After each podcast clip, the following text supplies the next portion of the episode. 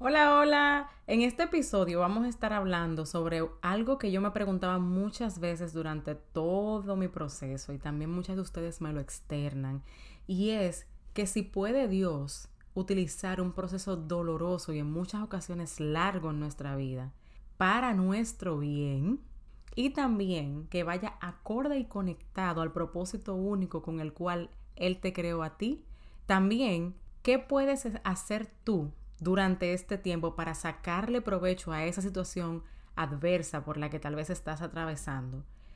Y vamos a hablar sobre una historia de la Biblia que es un vivo ejemplo de esto, con la cual yo sé que tal vez te vas a identificar mucho. Así que toma tu tacita de té, de café y vamos a empezar este episodio ahora mismo. ¿Has sentido alguna vez que te levantas y quieres volver de nuevo a la cama? O que evitas todos los espejos porque no te gusta lo que ves, o usas la comida para tapar dolores del pasado o del día a día, o simplemente quieres ponerte en forma pero has tratado tantas cosas que ya no sabes qué más hacer. Pues esa fui yo por muchos años. Mi nombre es Maxi Jiménez y he creado este espacio para contarte a ti qué hice para poder romper con esa atadura en mi vida y poder darte consejos para que tú también puedas superarlo. Así que acompáñame en un nuevo episodio. Pues bien, lo primero que quiero decirte es que si todavía, si tú dices, mira, ya, ya yo necesito terminar con esto que es de comer emocional, yo he tratado miles de dietas, ningunas me funcionan, yo sé que hay un problema extra que no tiene tanto que ver con los ejercicios o la alimentación, porque lo he tratado miles de veces. Óyeme, yo estaba ahí. Esa era yo. Te entiendo perfectamente. Y por eso fue que creé mi coaching privado de 90 días, en el cual me reúno contigo una vez por semana, por 45 minutos, por 90 días. Vamos a hacer eso. ¿Para qué? Para darte claridad en lo que es que quieres lograr, para también irnos más profundo y poder descubrir tal vez cuáles son los obstáculos que se te presentan y de antemano darte estrategias y herramientas para que puedas superarlo. También cuáles son esas emociones que ahora mismo tal vez no las ves, pero que juntas lo vamos a descubrir, que te detonan ese comer emocional, ese come, come, come, come, come todo el tiempo y ese pensamiento todo el tiempo en comida. ¿Para qué? Para que puedas recuperar el control de tu vida, yo sé lo que se siente el estar comiendo a escondidas. Yo sé lo que se siente el tal vez comer eh, en la noche, que sin nadie verte, porque te da vergüenza las cantidades, porque no sabes cómo explicarle a la gente que ya comiste mucho, pero todavía sigues sintiendo hambre. Yo sé lo que significa todo eso y te voy a decir algo, no es que estás dañada, eso lo haces por un motivo y lo vamos a descubrir juntas en ese coaching. También te voy a dar estrategias para que puedas salir de eso, herramientas efectivas que yo utilicé conmigo misma y que también aprendí mientras me estaba certificando como Mind, Body and in Eating Coach y lo voy a usar contigo. Así que si te sientes identificado, todavía tengo espacios y está a un precio accesible. Así que ve al enlace que está aquí debajo www.maxijiménez.com y ahí vas a tener toda la información o envíame un mensaje en Instagram. También déjame un review, tira un screenshot de este episodio, ponlo en tu Instagram y taguéame para yo ver que lo hiciste, ¿ok? Así que ya sabes. El proceso a veces resulta bien desgastante y uno puede en muchas ocasiones sentirse que wow, qué lucha tan grande he tenido.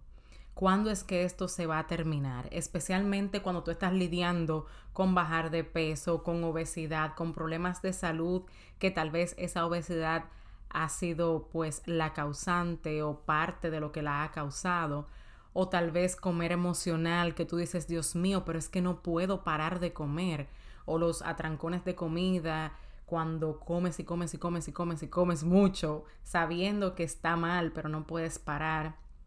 O como te expliqué, eso de comer emocional, en lo cual no puedes controlar, necesitas, sientes una necesidad por la comida para poder tapar emociones que tal vez no quieras sentir o que ni siquiera cuenta te das, que está en tu subconsciente. Y tú dices, Dios mío, ¿cuántos años más van a tener que pasar. Muchas veces uno se siente sin esperanza. Es la realidad, tú dices, esto nunca se va a acabar. Y te resignas a, a tal punto como me pasó a mí, que en un momento yo dije, ya no quiero tratar esto más, no voy a hacer más nada, no voy a bajar de peso, no me importa, me voy a echar a morir ahí, voy a seguir comiendo y no me importa nada. Puede que eso también te pase, así mismo con la ansiedad. Los ataques de ansiedad no todo el mundo lo entiende. Es algo sumamente terrible que yo no se lo deseo a nadie y que cuando nos pasa hay mucha gente que no lo entiende, nada más te dicen, ay, pero tú nada más tienes que calmarte, bebete un chin de té y ya, eso es todo. Pero en la cabeza del ansioso, eso es real. Y tiene a veces años. Yo duré años. Yo fui diagnosticada con ansiedad y ataques de pánico desde el 2013. O sea, yo tenía 23 años. Eso hace cuánto? Siete años atrás. So, duré un tiempo largo lidiando con esa situación hasta que por fin me permití pasar por el proceso, dejar a Dios que haga la parte de él y yo hacer la mía. ¿Para qué? Para definitivamente poder salir de eso y ahora experimentar pues libertad y control sobre mi vida, ¿verdad que sí? Y mis emociones. Entonces yo sé cómo se siente. Yo sé lo que es decir y hasta muchas veces no querer ni siquiera tu vida, caer ya en una depresión porque el proceso es tan largo que tú dices, wow. Y no tiene nada más que ser con esto, puede ser también hasta, vamos a suponer, en tu matrimonio, que tu matrimonio no vaya bien y tú no le veas, tú dices, pero es que ya no es mi culpa. Yo trato y y he cambiado y he hecho todo lo que he podido, pero Dios mío, ¿cuántos años más me faltan aquí? Eso mismo también se preguntaba el pueblo de Israel, ¿cuántos años más? Sin saber que estaban dando vueltas en el mismo círculo. ¿Por qué? Porque estaban concentrados en qué? En quejarse, no en buscar soluciones, no en pensar, ok, vamos, vamos a obedecer o vamos a hacer las cosas un poquito más inteligentes en vez de quejarnos, vamos a creerle a ese Dios que hemos visto. ¿Verdad? Eso es lo, de ellos. No siempre es el caso de nosotros. Hay veces que sí, que sentimos que estamos obedeciendo a Dios y sentimos que todo va bien, o sea, que todo lo estamos haciendo bien, pero no pasa nada. Seguimos en el mismo proceso. Hay una historia de la Biblia de un personaje que se sintió de esa manera, yo lo pienso. Y es la historia de José. ¿Cuántos no la han leído? Está en Génesis, a partir como del 40 creo que es más o menos por ahí. Y José fue vendido por sus hermanos. Ellos lo odiaban, no querían saber de él, ¿verdad? Porque él le contó sobre un sueño que tenía. No voy a contar la historia completa, pero sí quiero darte un poquito de background para que entiendas por dónde vengo. José fue vendido por sus hermanos. Fue Primero lo querían matar. Y porque uno de ellos dijo que no, lo tiraron en un pozo a, a que ahí se lo coma una bestia o algo así.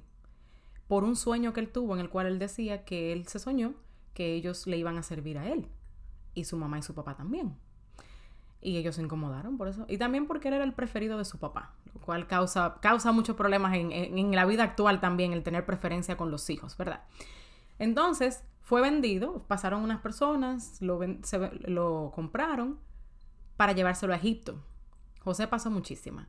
Después, el, el Potifar que era para quien él trabajaba, lo puso como su mano derecha, administrador de todo lo que él tenía, pero obviamente no le podía tocar la esposa, pero a la esposa le dio para José. Entonces, ¿qué pasó? Ella lo acusó de que él quería violarla y todo eso, y ella no se dejó, siendo mentira. El muchacho lo que salió fue corriendo sin ropa. ¿Verdad? Y por eso fue enviado a la cárcel. Pero en la cárcel José hizo un trabajo excelente obtuvo confianza de los guardias, se encargaba de todo, o sea, él siempre mostró su carácter aún en medio de esa prueba tan grande por la que él estaba atravesando. Estando en la cárcel, fueron el jefe eh, de los coperos y el panadero del faraón a parar también a la cárcel, tuvieron los dos un sueño y él se los interpretó y a uno de ellos le dijo, acuérdate de mí, háblale de mí al faraón y dile que yo he hecho por ti y los dos sueños se hicieron realidad. Pero él no se acordó y también pasaron muchos sueños hasta que, ¿qué tuvo que haber pasado? El faraón mismo tuvo un sueño que nadie se lo pudo descifrar y en ese momento uno de los que estuvo en la cárcel se acordó que fue el que no mataron, a uno de ellos mataron, él, se él le dijo en ese sueño lo que significa que te van a cortar la cabeza. y al otro le dijo que no, que iba a ser pues puesto nuevamente en su puesto. Y así pasó. Se acordó y hablaron de José. Y ahí fue que José pudo salir de la cárcel por haberle descifrado el sueño al faraón. Pero lo que yo te quiero decir con esto es lo siguiente. ¿Quién tú crees que orquestó que pasara ese sueño para que él pudiera revelárselo al jefe de los coperos y al panadero? Eso fue Dios. Dios no fue que le dijo a sus hermanos, mira, véndanlo. Posiblemente él no fue que hizo eso, pero él utilizó esa situación para el bien de José y para que su propósito como quiera fuese cumplido. Pero ¿qué hizo José? José en cada paso que dio lo hizo con excelencia, aunque hubieron momentos, yo estoy segura que hubieron momentos de aflicción para José. Momentos en los cuales él dijo, ¿hasta cuándo? Si mira como no hice nada más que contar un sueño y fui echado en un pozo y que me querían casi matar. Luego fui vendido como esclavo y me llevaron a Egipto. Luego de ahí otra una mujer agarró y me dijo y dijo que yo la intenté violar siendo mentira y estoy aquí en una cárcel. Yo me imagino que él también tenía sus dudas. Pero a pesar de eso, siguió haciendo un trabajo de excelencia. ¿Y qué hizo Dios? No dejó que su propósito con José fuera parado, sino que siguió avanzando y se cumplió. José llegó a ser administrador del faraón. La segunda persona más importante en Egipto era él. Oye eso, utilizando sus dones y sus talentos, que Dios mismo fue quien se lo dio y él siempre le dio la gloria a Dios por eso, pero los utilizaba. Entonces, eso es lo que te quiero decir, que muchas veces sentimos que el proceso es largo, pero sí Dios puede utilizarlo para su gloria y para bendecirte a ti y a otras personas. Entonces tú dirás, ¿cómo esto funcionó para José? Te voy a decir en dónde él entendió todo y tal vez cualquier duda que él tuviera por ahí o cualquier desesperanza, yo entiendo que se le fue. Lo voy a leer aquí en este, en este eh, versículo y es que en el 45, ¿verdad? En el capítulo 45 en Génesis, versículo 5, dice así, dice, soy José. Él ya se le está revelando a sus hermanos, porque sus hermanos terminando yendo donde él porque se estaban muriendo de hambre. Había una hambruna eh, grande y ellos fueron a Egipto para poder comprar algo de comer. Y José les dice, soy José su hermano, a quien ustedes vendieron como esclavo en Egipto. Pero no se inquieten ni se enojen con ustedes mismos por haberme vendido. Fue Dios quien me envió a este lugar antes que ustedes a fin de preservarles la vida. Y luego en el 7 él dice, Dios me hizo llegar antes que a ustedes para salvarles la vida a ustedes y a sus familias y preservar la vida de muchos más. Por lo tanto, fue Dios quien me envió a este lugar y no ustedes.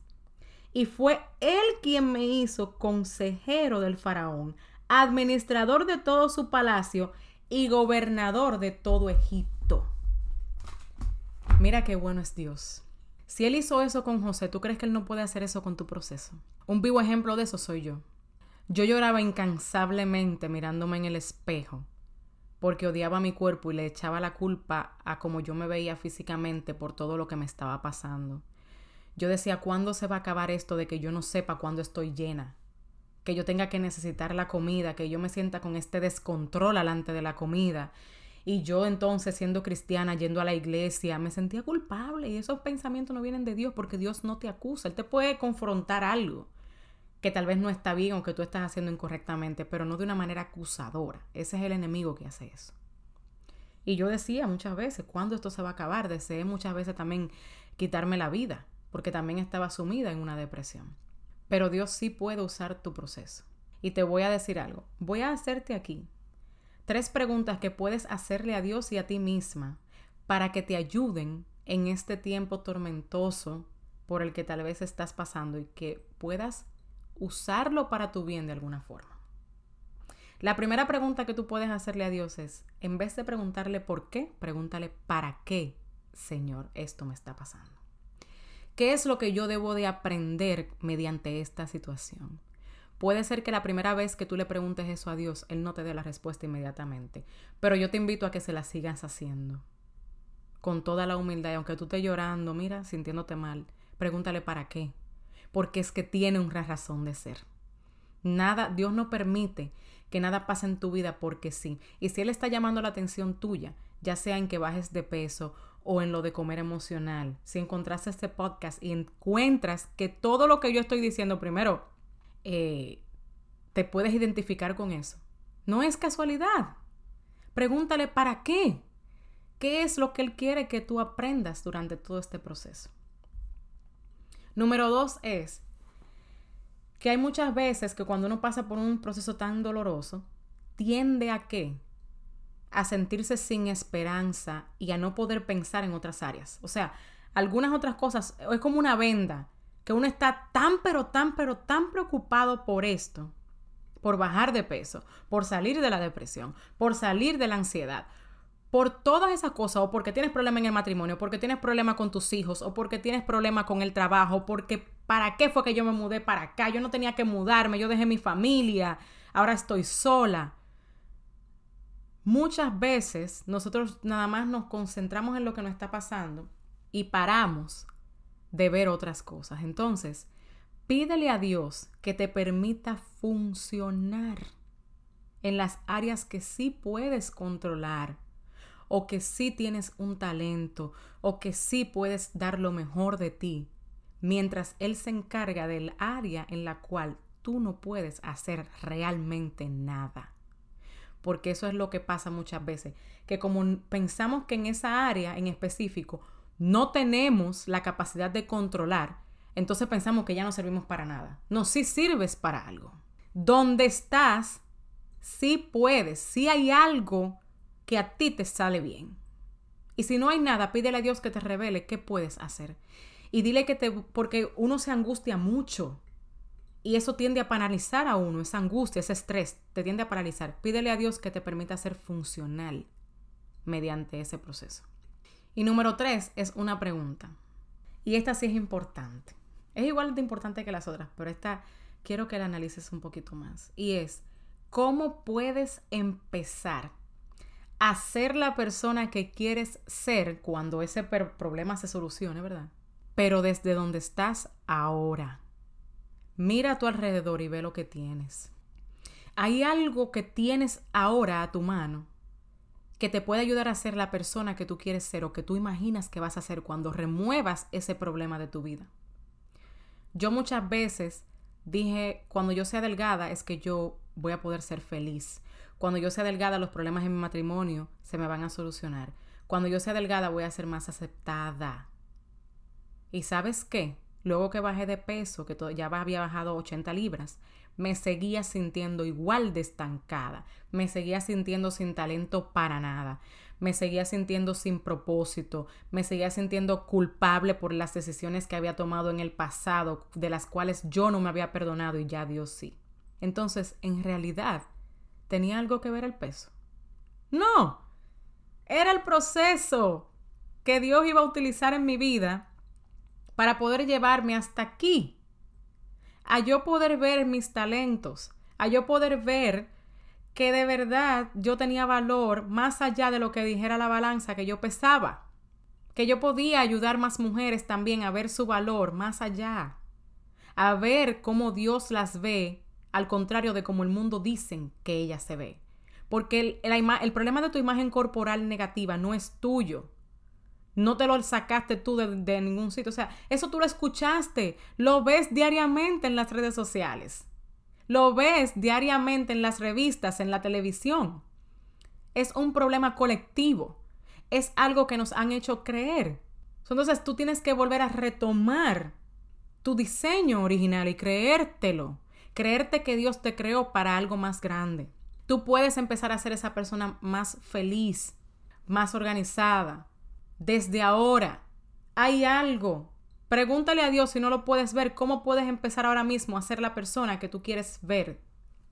Imagínate cómo sería tu vida cuando tú bajes de peso, o cuando tú ya salgas de comer emocional, o cuando tú salgas de esa depresión. ¿Cómo tú imaginas tu vida que va a ser? Escríbela ay, yo voy a sentirme de esta manera, voy a hacer esto, voy a poder hacer esto, voy a poder hacer eso. Y luego pregúntate, ¿qué de eso tú puedes empezar a hacer desde ahora? Porque el amor propio no te lo va a dar el estar delgada. El amor propio se cultiva diariamente con acciones y también con herramientas que tú aprendes. Así que pregúntale a Dios. Tal vez en tu trabajo tú piensas que vas a tener un mejor trabajo. Pero ¿y en el que tienes ahora cómo puedes lograr llegar hasta ahí? ¿Qué necesita pasar? ¿O es tal vez cambiar de trabajo lo que necesitas? Pregúntale a Dios y dile que te revele todo eso. En tu familia, en las redes, que tal vez una cámara. ¿Verdad? ¿Qué tú tienes? Tú tienes algo para... ¿Te gusta hablar? Tienes una cámara. Tienes un teléfono. Lo que sea. Pregúntale a Dios qué tienes. Para empezar a ser esa mujer que tú visualizas ser cuando salgas del problema en el cual tú estás por un tiempo largo.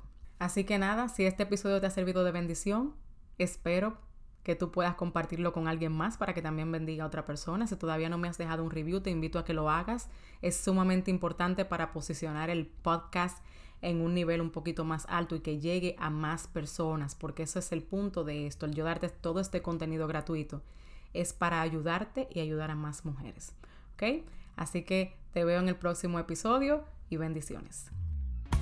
Bien rapidito antes de irte quería decirte que si encontraste valor y aprendiste algo nuevo en el día de hoy, vayas a Apple Podcast y déjame tu comentario, así como también suscríbete para que seas la primera en saber cada vez que tenga un episodio nuevo.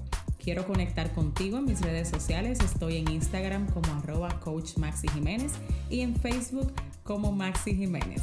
Hasta el próximo episodio.